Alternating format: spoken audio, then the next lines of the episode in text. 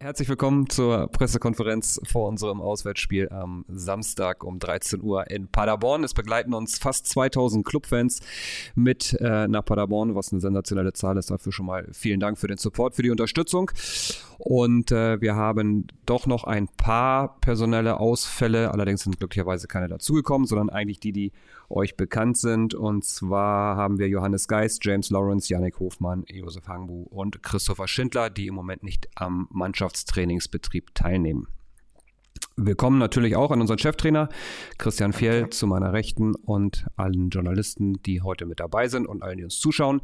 Und genau die angesprochenen Journalisten dürfen wir den Fragen beginnen. Und zwar Uli Diekmeyer von der Nürnberger Zeitung macht den Anfang. Hallo.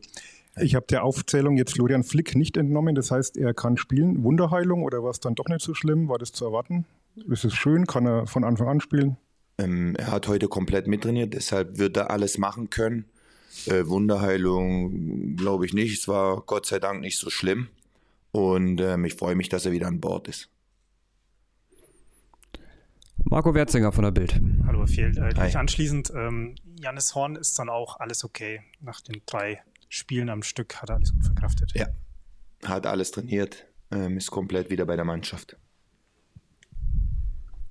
Uli.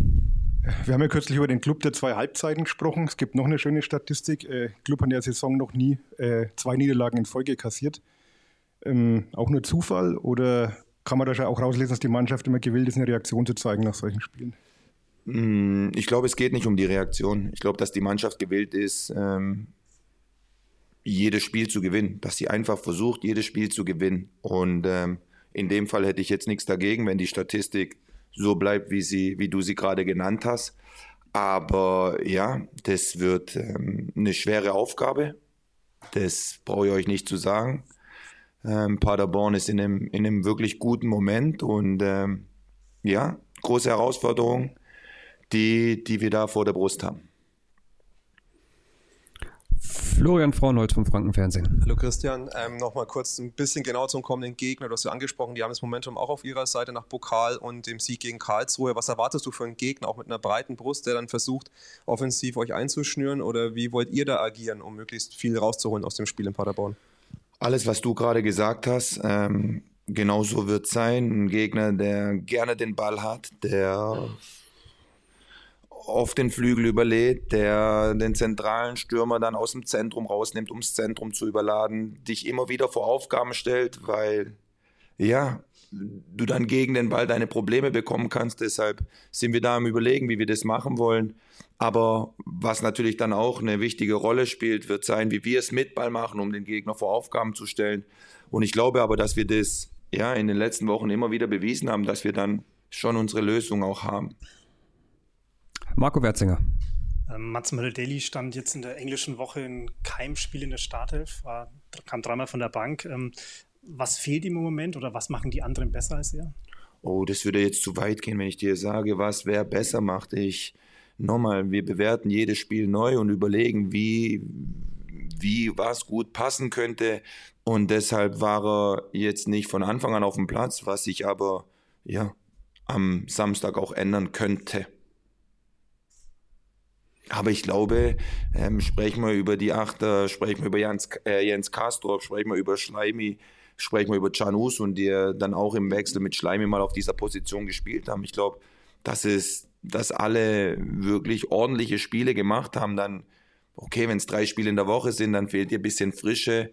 Ähm, das ist auch normal, aber ja, wie ich es halt schon so oft gesagt habe, ja, es haben viele die Berechtigung oder hätten die Berechtigung, auf dem Platz zu stehen, aber ich kann nur elf aufstellen. Uli. Ähm, Paderborn muss wahrscheinlich auf seinen Topscorer Muslia verzichten. Beeinflusst es die Planungen irgendwie? Äh, oder sagst du, egal, elf dann auf dem Platz stehen? Was heißt egal? Äh, Muslia ist, glaube ich, in der Liga ein außergewöhnlicher Spieler. Aber wenn du den Kader von Paderborn durchgehst, dann ähm, ja, würde er keine Probleme haben, ihn, ihn zu ersetzen. Und Florian nochmal. Ähm, Nochmal ein kurzer Blick in die Vergangenheit, ähm, zum oh, Saisonfinale. In der vergangenen Saison haben wir in Paderborn 0-1 gewonnen, den Klassenhalt dort perfekt gemacht. schaut man sich dann nochmal das Material an, dass man das, ist das noch irgendwie vergleichbar? Das ist schon zu lange her, hat sich zu viel verändert für die Ausgangslage vor dem äh, Wochenende. Ich habe mir tatsächlich nochmal ein paar Bilder angeschaut, ähm, aber ja, du schaust viel mehr aktuelle Dinge und wie du es auch gerade gesagt hast, ich glaube, die Vorzeichen sind ganz andere jetzt. Marco. Auch nochmal ähm, kurz den Blick auf das Spiel von damals, sind nur fünf Monate äh, vergangen seitdem, wenn man bedenkt, damals hat Can Usun sein Startelf-Debüt gegeben, mit Schleimer ein anderes eingewechseltes Tor gemacht. War das sowas wie der Status für die positive Entwicklung der letzten Monate dann? Dieses Spiel ist da zu viel hineininterpretiert? Ich, du darfst ja interpretieren, was du willst, aber sprechen wir einfach mal kurz darüber. Okay, es ist das letzte Spiel einer Saison, wo du nicht so zufrieden warst mit, wo du dir mehr vorgenommen hattest. Dann gehst du, keine Ahnung, wie viele Wochen in den Urlaub. Dann kommt ein anderer Trainer, dann kommen Neuzugänge, dann gehst du in eine Vorbereitung. Sag du es mir. Wenn das für dich der Start war, dann ja, mag das sein, aber ich glaube, nochmal, wir haben dann, wir sind neu in die Saison gestartet, dann mit dem ein oder anderen Neuzugang, mit ja, einer Vorbereitung, wo du dann die Zeit hast, auch deine Idee von Fußball irgendwie an die Mannschaft zu bekommen. Und ich, ja, ich, ich glaube, dass das, dass das schwer ist, dann ja zu sagen, dass das der Beginn von irgendwas war. Wichtig war es, dass wir es so hinbekommen haben, weil dadurch sind wir in der zweiten Liga geblieben. Uli. Ähm, Christopher Schindler tastet sich zu langsam wieder ans Mannschaftstraining ran. Wie sind denn da die Prognosen? Wann rechnet ihr denn mit ihm? Wahrscheinlich erst im neuen Jahr, oder? Ich gebe keine Prognosen ab. Ich freue mich aber, dass er Teile, ähm, wo es jetzt noch nicht so doll um Zweikämpfe geht, dass der solche Sachen schon mitmachen kann. Mann, wer Shindy kennt, weiß, äh, er tut alles dafür, um, um wieder zurückzukommen und Deshalb freue ich mich, wenn ich, wenn wir ihn ein bisschen dabei haben, mal bei dem einen oder anderen, wann er dann komplett wieder ins Mannschaftstraining einsteigen soll oder wird. Das ähm, ja, wird er dann entscheiden in Absprache mit den Ärzten. Flo, bitteschön. Ähm, kurze Nachfrage nochmal zur Personallage. Die ist jetzt ein bisschen spannender, dass Flo Flick auch spielen kann. In den letzten Monaten gab es trotzdem mal Ausfälle, Sperren, dann diese Grippewelle, wo du auch gesagt hast, hast du noch nie erlebt. Mhm. Wie schwer war es teilweise dann für dich oder fühlst du dich durch die Ergebnisse, die ähm, auch häufig sehr gut waren, ähm, bestätigt in der Tiefe des Kaders, dass man auch solche Phasen mit äh, sportlichem Erfolg auch überstehen kann? Ähm, fühlst du dich dadurch bestätigt? Das ist Nein, weil ich glaube, jeder Trainer würde dir dasselbe sagen. Äh, nochmal, du gehst mit einem Kader in die Saison und äh, machst dir deine Gedanken darüber und solltest dann auf solche Dinge, glaube ich, was heißt vorbereitet sein, aber das kann immer passieren. Und wie ich es von Anfang an gesagt habe, ähm, es ist klar, es können nur elf spielen, äh, habe ich schon tausendmal gesagt. Es ist klar, dass der Kader größer ist und es ist auch klar, dass wenn du dann deine Momente bekommst, Minuten, Spiele, versuch sie zu nutzen. Und das haben die Jungs bisher wirklich, wirklich gut gemacht. Und wenn du es mal durchgehst, ich glaube, du wirst nicht viele finden, die noch nicht von Beginn an in dieser Saison spielen durften. Ich glaube, eure Neugier ist befriedigt. Fadi Kablavi, was ist los mit ihm? Ja, Fadi ist in einer, in einer virtuellen Zoom-Konferenz, also, okay. aber hat noch nicht seine Hand gehoben.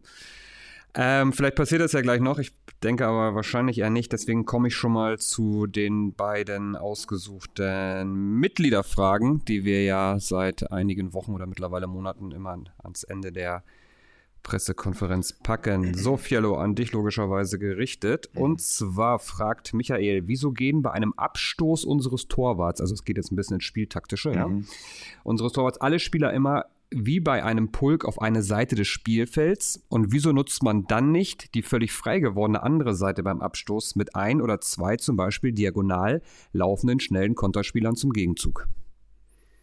Ist es eine allgemeine Frage oder ist es bezogen auf unsere Mannschaft? Ich schätze schon bezogen auf unsere Mannschaft. Beziehungsweise. Aber wie oft haben wir schon einen Pulk gespielt bei einem Abstoß? Auf, auf einer Seite.